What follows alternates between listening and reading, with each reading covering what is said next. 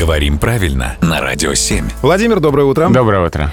Доброе утро. И, Владимир, давайте разберем вопрос, поступивший к нам от Ольги. В преддверии проведения августовского педсовета правильно говорить августовский педсовет или августовский? Августейший. А, Здесь есть два варианта.